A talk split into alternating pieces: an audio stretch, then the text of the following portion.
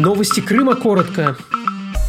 Крымская железная дорога уложит 63 километра новых бархатных рельсов на Севастопольском и Джанкойском направлениях. Ремонт начнется с 9 января и будет завершен в течение года. Использование 100-метровых рельсов обеспечит плавность движения поездов, Рельсы свариваются без стыков, поэтому во время движения состава не слышно перестука колес. Поэтому новую технологию называют «бархатный путь».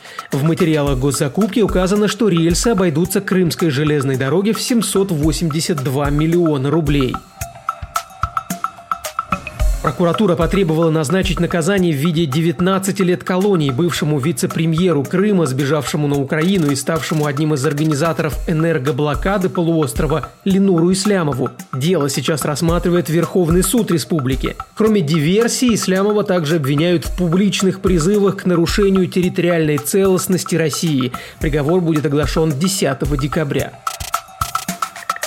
Власти Симферополя признались, что не успеют завершить в срок благоустройство нескольких городских дворов.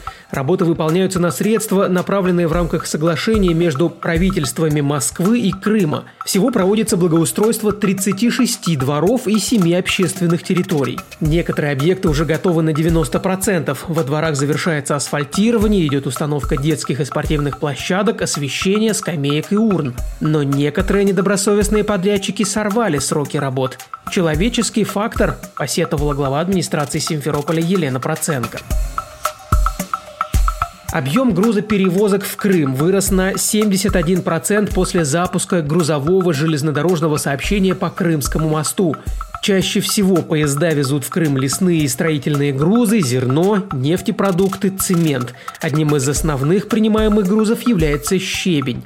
Грузовое железнодорожное сообщение между Крымом и материковой частью России было открыто 30 июня. Запуск грузовых поездов способствовал уменьшению сроков доставки и снижению нагрузки на автодорожную инфраструктуру полуострова.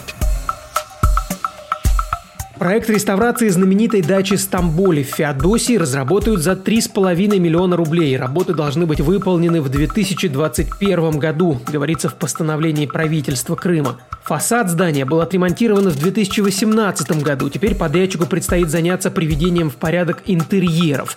На эти работы уже выделено 163,5 миллиона рублей. Строительство дачи для жены табачного магната Иосифа Стамболи было завершено в 1914 году, однако семья прожила в доме совсем недолго, им пришлось перебраться в Турцию. Позже в красивейшем здании располагались различные учреждения – санаторий, банк, госпиталь, наркологическая клиника и ресторан. Сейчас в нем работает музей. Алексей Коновалов, Крым-Информ.